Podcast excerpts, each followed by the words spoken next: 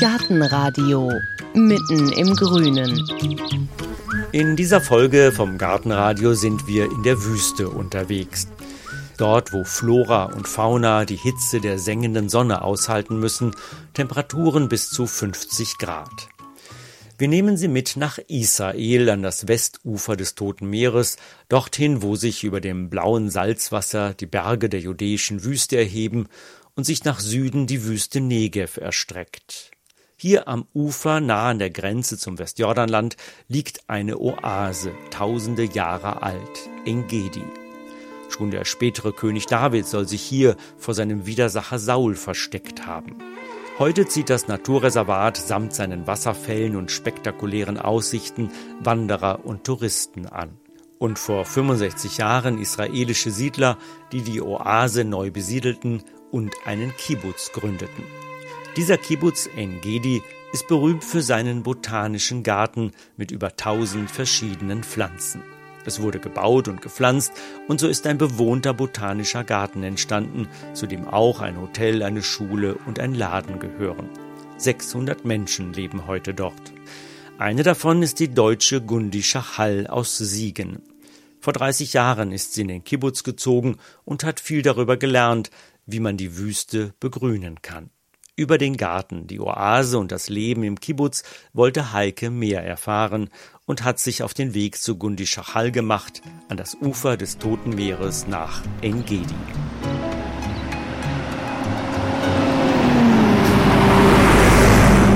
Da fährt er hin, der Bus, und schnell wird klar, ich bin zu früh ausgestiegen. Die automatische Durchsage hatte sowas wie Hatachana, Habaa, Engedi gesagt also nächste Haltestelle Engedi. Stimmt auch, aber die Haltestelle gehört zum Infozentrum des Naturschutzgebietes von Engedi. Der Kibbutz liegt drei Kilometer weiter die Straße entlang. Also Rucksack wieder auf den Rücken und zu Fuß weiter.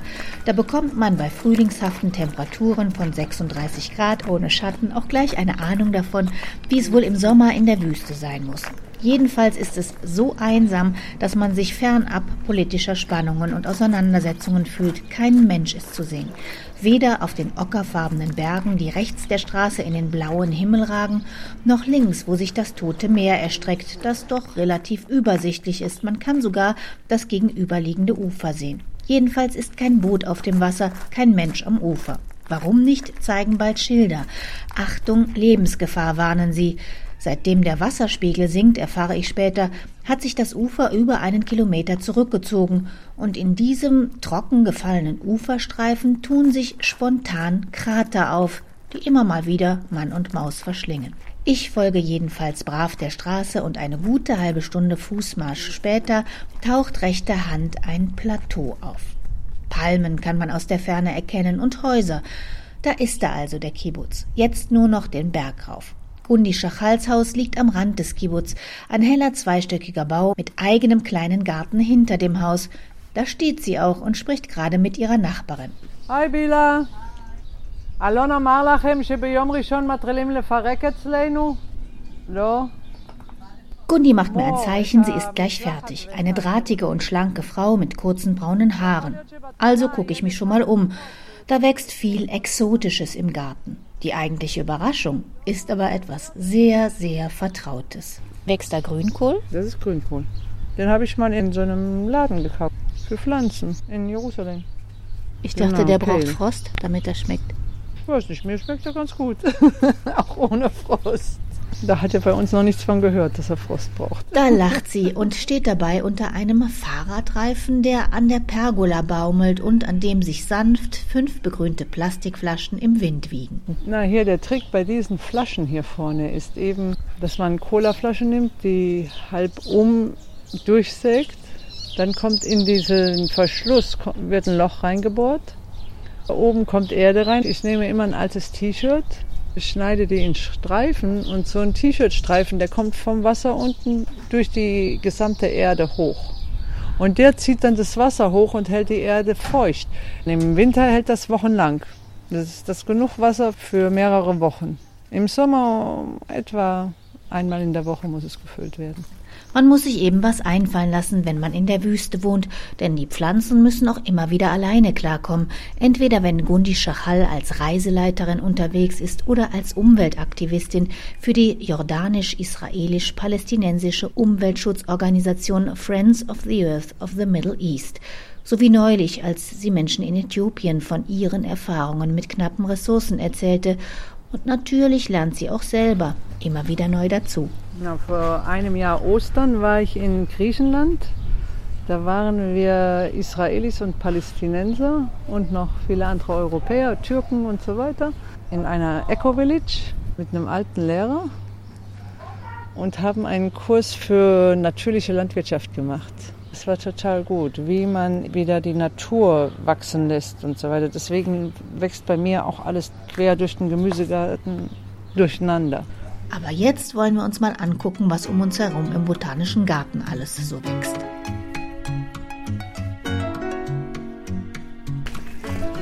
Wo fangen wir an? Hier gibt es einen sehr schönen Ausblick auf die Natur rundherum und auf die Wüste. Erstmal ein Gefühl dafür bekommen, wo wir sind, meint Gundi und geht vor. Ich trabe hinterher, vorbei an Palmen und Kakteen, an riesigen Baobabbäumen, die die zweistöckigen Häuser beschatten, die locker im Garten verteilt liegen, bis an den Rand des Plateaus, wo eine eingezäunte Aussichtsplattform über den steil abfallenden Hang ragt.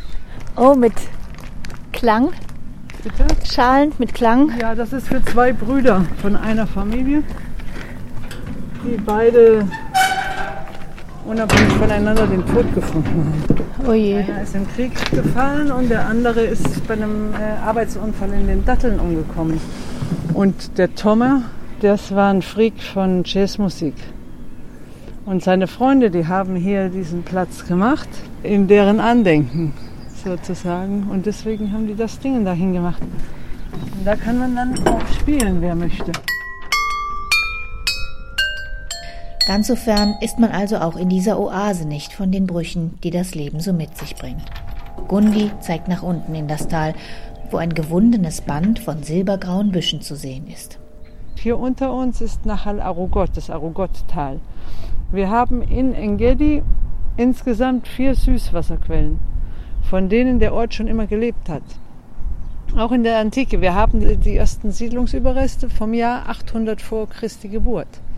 Engedi wurde in der Bibel mehrfach erwähnt im Alten Testament. Zum Beispiel im Zusammenhang auch mit dem Dattelanbau. Es gab hier Schifffahrt auf dem Toten Meer und für fast 1400 Jahre, fast durchgehend, eine sehr gut laufende jüdische Siedlung. Und den Wohlstand verdankte diese Siedlung über Jahrtausende ihrer Fruchtbarkeit. Man kann es sich heute nicht mehr vorstellen, wenn man die kahlen Berge drumherum sieht, aber sie wurden in der Antike verglichen mit den hängenden Gärten von Semiramis. Legendär wurde Engedi vor allem durch eine Pflanze, den Balsam. Auf der gegenüberliegenden Seite des Tals sieht man noch die Überreste des Balsambooms. Also da drüben ist die äh, Balsamfabrik aus den Zeiten Herodes, der Hasmonäer, der jüdischen Gemeinde in der Antike. Die liegt oben auf so einem Kamm. Wenn die Leute dort Balsam produziert haben, konnte ein Wächter die ganze Gegend überblicken. Wenn sich irgendjemand, den man nicht dabei haben wollte, genähert hätte, dann konnte man dieses Produktionszimmer mit einem Rollstein, wie er zur damaligen Zeit für Gräber üblich war, schließen. Der Rollstein wurde von innen vorgerollt. Von außen konnte man den nicht aufmachen. Auch nicht zumachen natürlich. Und dann konnten die sich da drinnen einschließen. Und wenn dann irgendjemand gekommen wäre, die hätten nicht gesehen, was da abläuft. Aber die letzte jüdische Gemeinde, die haben das Geheimnis der Balsamherstellung mit ins Grab genommen. Man weiß bis heute nicht genau zu sagen, wie sie es gemacht haben. Das sind alles nur Annahmen. Gibt es hier noch die Balsampflanzen im Die Garten? gibt es wieder. Wir werden jetzt da gleich hingehen. Na dann mal los. Aber wir sind noch nicht weit gekommen, sind immer noch am Rande des Plateaus. Da bleibt Gundi neben einem mannshohen Strauch stehen. Das ist auch eine sehr interessante Pflanze. Hier haben wir zwei. Wir sind jetzt am Zaun vom Kibbutz und auf der anderen Seite da wachsen einheimische Pflanzen. Diese Pflanze hier, diese graugrünliche Pflanze mit den großen wachsigen Blättern, das ist ein Sodomapfel. Sodom, weil man nimmt an, dass hier unten am Toten Meer Sodom und Gomorra gelegen haben. Dieser Baum ist eigentlich hochgiftig und die Früchte von dem, das sind so große grüne Ballons, die hohl sind, da ist nur der Samen drin. Wer kann schon so böse sein, seinen Gästen hohle, giftige Äpfel anzubieten, wenn nicht die Leute von Sodom? Ach, Deswegen heißt er Sodom-Apfel. Dieser Baum daneben, der ist eigentlich auch sonst grau, wenn man da hinten auf die größeren Bäume gucken. Das ist der gleiche, das ist die äh, Tamariske. Die ist auch in der Bibel erwähnt. Unter Abraham am Brunnen in äh, Beersheba. Das ist auch ein Baum, der hier in der Wüste wächst, auch an Gebieten sehr nah am Meer. Die Wüstenböden sind allgemein sehr, sehr salzig. Wir haben hier 70 mm Regen im Höchstfall im Jahr. Das heißt, das Salz steigt im Boden auf, wird aber nicht wieder runtergedrückt. Das heißt, die Pflanzen, die einheimischen Pflanzen müssen mit sehr viel Salz auskommen. Deswegen hat dieser Baum die Fähigkeit, das Salz durch die Blätter wieder abzugeben. Die Umgebung von dem Baum ist aber immer sehr salzig. Deswegen rund um den Baum äh, wächst da sehr wenig. Keine einfachen Bedingungen also für die Kibbutzim vor 65 Jahren, als sie das Tal verlassen haben, um auf dem Plateau zu siedeln. Und wie sah das vorher hier aus, hier oben? Genau so wie, wie der Hügel uns gegenüber. Da wuchs kein Baum und kein Strauch. Das war braun und trocken und einfach totale Wüste. Ja, und wie fängt man denn an? Ich meine, man braucht ja fruchtbaren Boden, man braucht auch Wasser hier oben. Also man sieht ja nur den Fluss da unten. Man braucht auch Pflanzen, mit denen man erstmal anfängt, damit es wachsen kann. Wie hat man denn da angefangen? Also fruchtbaren Boden gibt es hier nicht. Das Wasser ist sehr gut und das Klima ist sehr gut für die Pflanzen, weil auch im Winter ist es bei uns warm. Auch der Unterschied zwischen Tag- und Nachttemperaturen ist nicht sehr hoch, sodass die meisten Pflanzen rund um die Uhr und das ganze Jahr überwachsen. Hier in Engedi hat man einfach so die normalen Mittelmeerpflanzen, die sonst im Land üblich waren, die am Mittelmeer hier angebaut wurden. Man hat einfach alles versucht. Viele Sachen sind nicht gelungen, die sind dann wieder eingegangen. Auch mit hiesigen Bäumen experimentiert. Das war auch nicht leicht. Das musste man erst mal lernen, wie man eigentlich Wildpflanzen kultiviert. Es ist nicht immer ganz einfach. Und man hat versucht, australische Pflanzen lange hier anzubauen. In Engedi war das nicht so gut. Einige dieser Pflanzen sind gut angewachsen, aber das dauerte dann vier, fünf Jahre und dann gingen die immer wieder ein. Für die australischen Pflanzen ist hier der Boden nicht immer sehr geeignet für viele dieser Pflanzen sodass die sich nicht über die Jahre gut weiterentwickeln. Mit der Zeit gab es dann alle möglichen Institute, wie zum Beispiel das Vulkanische Institut und die Weizmann-Universität und so weiter, alle möglichen Professoren, die immer wieder aus dem Ausland irgendwelche Pflanzen bekommen haben oder mitgebracht haben und die dann in den gemäßigteren Klimazonen oft nicht gelangen. Und alle Pflanzen, denen es anderswo im Land nicht so gut ging, brachten die hier nach Engedi. Ach, könntet ihr nicht mal versuchen, das bei euch im Garten anzupflanzen? Und so kam es dann, dass die langsam aber sicher alle möglichen Pflanzen aus der ganzen Welt hier angepflanzt haben. Und manche haben es geschafft und andere wieder auch nicht. Wir haben heute Pflanzen, ich glaube, von allen Kontinenten und von allen Klimazonen. Außerdem hier sind wir im syrisch-afrikanischen Graben und hier treffen eigentlich Pflanzen von Europa, Afrika und Asien aufeinander. Das ist so eine Nahtstelle. Und von hier ist der erste Mensch aus Afrika nach Europa gewandert. Von hier wandern aber auch Pflanzen und Tiere und treffen sich. Und die Mischung dieser Welten, die ist eben sehr interessant. Kommt, jetzt gehen wir hinten rum.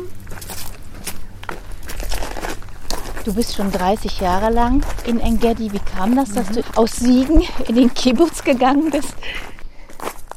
Ich bin im Alter von 16 als äh, Volontärin hier hingekommen. An einem der heißesten Tage im Jahr, spät nachmittags. Die Sonne war schon am Untergehen. Es war immer noch so weit über 40 Grad. Ich weiß noch, die Hitze, die war so groß, ich habe gedacht, hier soll ich arbeiten, wie soll ich das denn machen? Ich kann ja kaum atmen. Ich wusste damals nicht, wie man so ein Flugticket wechselt. Das war das erste Mal, dass ich geflogen war, also bin ich da geblieben. Ansonsten wäre ich wahrscheinlich sofort wieder abgefahren. Aber nach einer Woche hatte ich dann schon beschlossen, dass ich hier leben will. Und das habe ich dann noch gemacht später. Und wie war das denn damals? Also wurde man dann eingeteilt zum Arbeiten? Wie war das Zusammenleben? War ganz anders damals. Es ist auch ganz anders gewesen, wie es heute ist. Aber niemand hatte Gehalt im Kibbutz. Jede Familie hat ein Budget bekommen, je nachdem an der Kinderzahl. Es war ganz egal, welche Arbeit man gemacht hat. Es war nicht von der Arbeit abhängig, was für ein Budget man bekommen hat. Ja, man hat drei Mahlzeiten am Tag bekommen im gemeinsamen Speisesaal. Die Wäsche wurde gemeinsam gewaschen, die Kinder gemeinsam erzogen. Alte Leute hatten hinterher auch ihr Einkommen, haben in der Gemeinde weiter mitgearbeitet, so wie sie konnten und wollten. Hier, das ist auch der alte Teil. In der Wohnung habe ich mein Leben als Kibbutznik angefangen. Da? Ja. Und früher haben die Kinder in Kinderhäusern gewohnt und die Eltern haben dann in so ganz kleinen Wohneinheiten von einem Schlafzimmer mit ein bisschen Wohnbereich gewohnt. Man hat sich damals noch nicht vorstellen können, dass irgendwann mal ein normales Familienleben in den Häusern stattfindet. Man hat noch im Speisesaal gegessen und in diesen Wohneinheiten, da war dann eine kleine Kochküche, kleine Kochecke, um sich vielleicht abends einen Kaffee zu machen. Hier sehen wir die allerwichtigste Pflanze vom Ort. Die Dattelpalme. Die Dattelpalme sagt man in jüdischen Schriften, das ist eine Pflanze ohne Abfall. Man kann alle Teile des Dattelbaumes benutzen.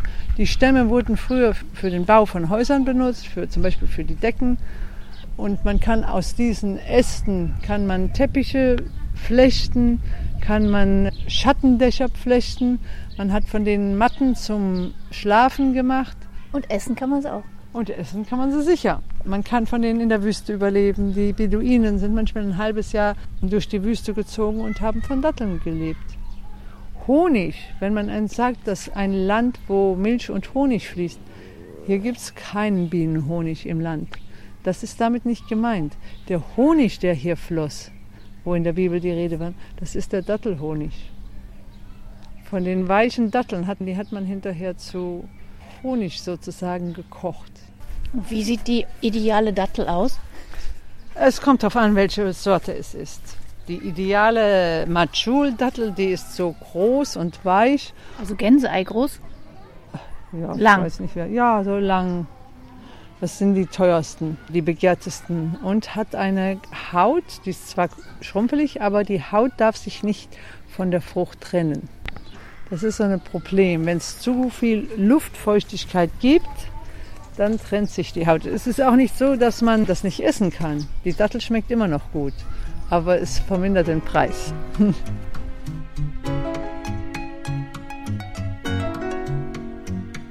Wir gehen weiter ins Innere des Botanischen Gartens.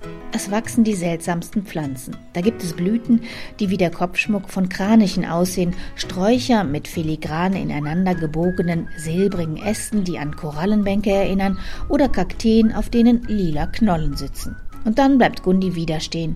Ist es diesmal der Balsam? Fehlanzeige. Hier, diesen Baum wollte ich zeigen. Das ist ja eine Landschaft, richtig. Eine Baumlandschaft. Sandfarben, ja, golden Sandfarben. Man sieht das Wurzelwerk ganz verästelt wie Adern. Und dann gibt es eins, zwei, drei, vier, fünf Hauptstämme, die nach oben weit auseinanderragen und ist ganz belaubt. Also das ist ein Ficus sycomorus. Den kennt ihr aus dem Neuen Testament, aus der Bibel, aus Jericho. Da kam Jesus nach Jericho und da war dieser Zacharias, ein kleiner Mann.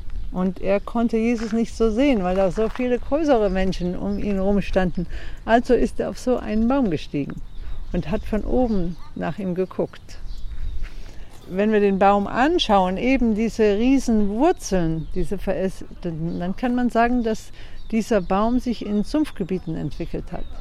Das ist ein Riesenbaum mit einem großen Blattwerk oben und man muss sich immer vorstellen, Wenn ein Baum so ein großes Laubwerk oben tragen muss, dann muss er dem auch im Boden was dagegen setzen, sonst würde er ja umkippen. Guck, wie nah der am Haus dran steht. Also Wie sie den gepflanzt haben, da war das so ein kleiner Pott und die dachten, sie hätten den ganz weit weg vom Haus gepflanzt. Ist aber nicht so. Der Baum ist ans Haus gewachsen sozusagen und unten drunter sind Abwasserkanäle und alle möglichen Rohre auch hier.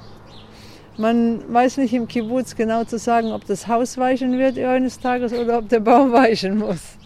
Manche sagen das Haus, aber besonders die Fikusbäume, die schicken ihre Wurzeln überall hin. Ein Vogel kann so einen Samen oben auf einem Dach in einer Rinne oder so ablegen oder fallen lassen und der kann oben treiben. Dann schickt er Luftwurzeln, bis er unten auf den Grund findet und der Baum wächst.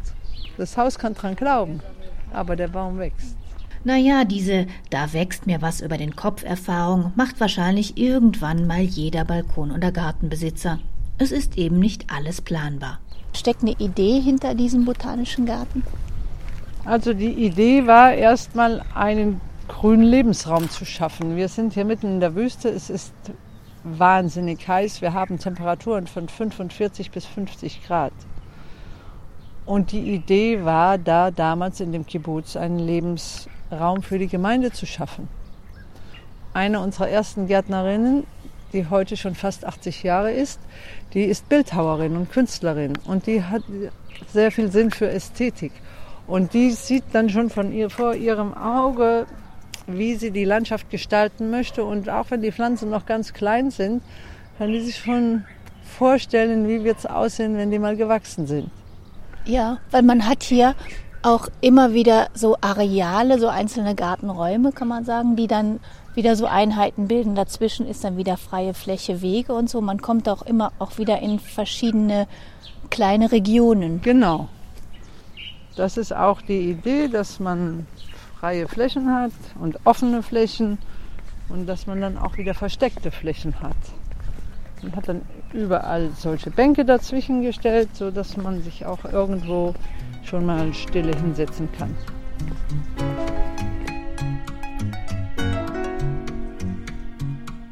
Zum Stillhinsetzen haben wir keine Zeit. Ich möchte gerne noch den Balsam sehen und seine Geschichte hören. Und tatsächlich, wir machen Halt. So, ist das jetzt der Balsamstrauch? Das ist der Balsamstrauch. Ah, da ist er also. Ja. Da wäre ich also so dran vorbeigelaufen, weil es jetzt eine der Pflanzen ist, die Ganz nicht so. Unscheinbar. Alle, die irgendwie ganz große Werte haben, sind meistens ganz unscheinbare Bäume und nicht irgendwie monumentale. Der Baum auch. Bis vor nicht allzu langer Zeit, wenn man da jetzt vor kurzem dran vorbeigekommen wäre, da wäre das eigentlich, hätte der kein einziges Blatt gehabt. Im Winter war der kahl. Und was ist an dem jetzt so besonders? Der hat auch diesen Harz, den hat man auch gemolken. Der ist hochmedizinisch. In der Antike war der sehr, sehr teuer und sehr eine riesengroße Nachfrage. König Kleopatra, die hat dieses Parfüm geliebt. Die hatte ja den Marcus Antonius als Liebhaber und der hat seine Frau, seine schwangere Frau, dann nach Rom zurückgeschickt. Komm, gehen wir nicht auf den Wecker.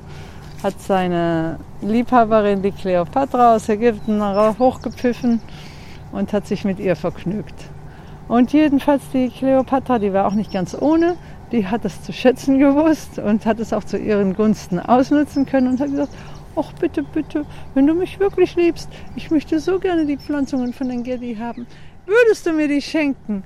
Und wie die Männer so sind, der war natürlich zu schwach, Nein zu sagen, hat er gesagt, ja sicher, mein Schatz, bekommst du die Pflanzungen von Engedi.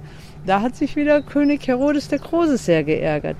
Der hat nämlich hier ein königliches äh, Estate gehabt, äh, Höfe und so weiter, und hat ein Heidengeld aus diesen Pflanzungen bekommen.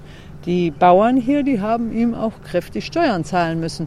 Und von diesem Geld, was der hier aus Engedi abzog, hat er den Tempel groß ausbauen lassen, hat ganz Jerusalem herrlich gemacht. Und das Geld kam zum Teil aus diesen Pflanzungen hier in Engedi. Also ist er auf dem Bauchnabel zu Kleopatra gekrochen und hat die Pflanzungen wieder von ihr gepachtet. Und trotzdem ist der wertvolle Balsam im siebten Jahrhundert aus Engedi verschwunden. Die Perser hatten die jüdischen Gemeinden aus dem Gebiet vertrieben, und weil die das Geheimnis der Balsamverarbeitung so gut gehütet hatten, wusste kein Mensch mehr, wie man die Pflanze verarbeiten soll, und damit verschwand nicht nur das Know-how, sondern auch die Pflanze selbst aus Engedi. Der Commiphora gileadensis, der arabische Balsam, war damit nur noch in seinem Ursprungsgebiet auf der arabischen Halbinsel, in Ägypten und im Sudan zu finden. Bis vor ein paar Jahren, wir haben lange rumgerätselt, welcher Strauch ist es. Israelische Botaniker, die konnten auch nicht in diese Länder reisen, meist wo diese Sträuche gewachsen sind. Und jetzt vor einigen wenigen Jahren kam dann irgendjemand mit so einem Strauch an, hier, bitteschön, wir glauben, dass dies dieser Strauch ist. Ich habe was von Schmuggeln gehört. Das wird wahrscheinlich geschmuggelt worden sein, nehme ich doch stark an. Äh, die genaue Geschichte kenne ich nicht, aber das wird es gewesen sein. Anders kann das ein Israeli auf jeden Fall kaum aus so einem Land rausgebracht haben. Wahrscheinlich irgendjemand mit einem zweiten Pass und dann kamen so ein paar kleine Büsche hier an und die haben sie natürlich sofort nach Engedi gebracht. Unsere Gärtner haben die gepflegt und gehegt und man ist schon dabei, Plantagen anzulegen und man hofft, dass irgendwann Medikamente daraus hergestellt werden. Wir haben hier in der Gegend ein Institut jetzt für Hautforschung. Und die Forscher haben es da erforscht an menschlichen Hautbeispielen und haben festgestellt, dass da eine Substanz drin ist, die Krebszellen tötet und gesunde Zellen nicht angreift. Jetzt sind die Forscher gerade dabei, diese Substanzen rauszusondern, die eben Krebszellen abtöten. Also dann wird auch quasi der botanische Garten bzw. eine Pflanze davon auch wieder ein Zukunftsprojekt für den Kibbutz? Wir hoffen es, dass es irgendwann zum Wohl der, der Menschheit wieder eingesetzt wird, dieser Baum und zum Wohl des Kibbutz, denn auch der muss Geld verdienen. Er ist längst nicht mehr die Gemeinschaft, die alles teilt. Wie hat sich denn in den 30 Jahren, Shalom, in denen du hier bist, überhaupt so dieses Kibbutzleben verändert? Also der Kibbutz war in finanziellen Schwierigkeiten. Zuerst wurde das Gemeindeleben vom Geschäftsleben getrennt. Dann wurde eingeführt, dass man im Speisesaal für sein Essen bezahlt. Dann wurde eingeführt, langsam aber sicher, dass man für die Wäscherei bezahlt pro Kilo Wäsche, was man hinbrachte. Und dann am Ende vom Tag hat man dann auch Gehälter eingebracht. Heute ist jeder für seinen eigenen Gehalt verantwortlich. Also man kann im Kibbutz arbeiten oder man kann außerhalb arbeiten. Und wie viele Gärtner kümmern sich hier? Es sind nicht so viele Leute. Ich glaube, es sind sechs Israelis Wobei gesagt werden muss, dass einige dieser Israelis schon 70, fast 80 Jahre alt sind. Weil die Jugend fehlt? Nee, das ist ihr Lebenswerk sozusagen und die wollen nicht aufhören. Man kann es verstehen. Die Gummibäume in XXL, die wir nur in Zimmerpflanzengröße kennen, oder die zauberhafte Blüte einer Kakteenart, die den ganzen Garten wie Lianen durchzieht und die nur in einigen wenigen Nächten im Juli erblüht, Abertausende von Blüten tauchen dann in diesen Nächten den Garten in ein Farbenmeer. Der Garten bedeutet Leben. Und dieser Gedanke ist Gundi Schachal im wahrsten Sinne des Wortes in Fleisch und Blut übergegangen. Meine gesamte Familie, das ist mein Garten, sage ich immer. Mein Mann ist die Eiche, Alon. Meine älteste Tochter ist der Wüstenginster, auch Besenginster im Deutschen genannt. Das ist Rotem, meine älteste. Dann kommt die zweite, die ist gärtenschlank und groß. Das ist die Dattelpalme. Tomer heißt sie. Tamar, Tamara. Kommt, diese Namen kommen alle von der Dattel, von der Palme. Und mein Sohn, der heißt Eres, das ist die Zeder aus dem Libanon. Das ist auch ein ganz starker, großer Junge geworden. Und ich selber, mein hebräischer Name ist Jael Jael ist der Steinbock, so wie wir hier die in Engedi die größte Steinbockherde im gesamten Mittleren Osten haben. Und ich sage, ich immer, das ist mein Garten, aus dem ich essen kann und den ich pflegen muss. Die Familie ist der Garten, der sie ernährt und den man pflegen muss, das sagt Gundi Schachal. Bilder von Gundi Schachal und den Botanischen Garten in Gedi am Toten Meer finden Sie auf unserer Internetseite gartenradio.fm. Dazu alle wichtigen Informationen samt dem Kontakt zu Gundi, falls Sie mal nach Israel reisen wollen und eine Reiseleiterin brauchen. Mehr über das Gartenradio erfahren Sie regelmäßig per Newsletter. Wir freuen uns, wenn Sie den abonnieren und unsere Sendungen können Sie als Podcast abonnieren. Dann verpassen Sie nichts. Danke fürs Zuhören, sagen Stefan Quieditz und Heike Sikoni. Gartenradio Gezwitscher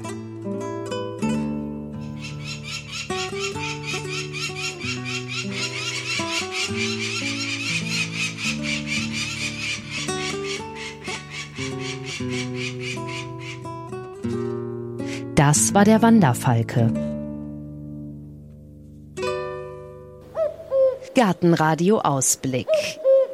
In der nächsten Folge hören Sie Gartentipps vom Profi. Hecken ist so der letzte Moment, wo man Anfang Juni noch Hecken pflanzen kann. Alles ist da, alles ist ausgetrieben, man weiß mit Hainbuch, mit Liguster, mit den Hecken, die uns eigentlich besonders interessieren, naturnah. Ja, der Austrieb ist da, es funktioniert. Der Vorteil von Hecken ist, dass es eben gerade für die Tiere, die so wichtig sind und wir hören so viele schlimme Nachrichten in den letzten Jahren. Sie geben einfach Schutz. Sie geben Schutz für Vögel, geben Nahrung für Bienen, äh, wenn ich die richtigen Pflanzen wählen, für Schmetterlinge. Diese Kombination aus Schutz, aber auch eigene Geborgenheit, die ich durchaus empfinden kann, wenn es nicht als Wand äh, da ist und mit einer schrecklichen Tuya verbunden ist. Das ist das Schöne an Hecken.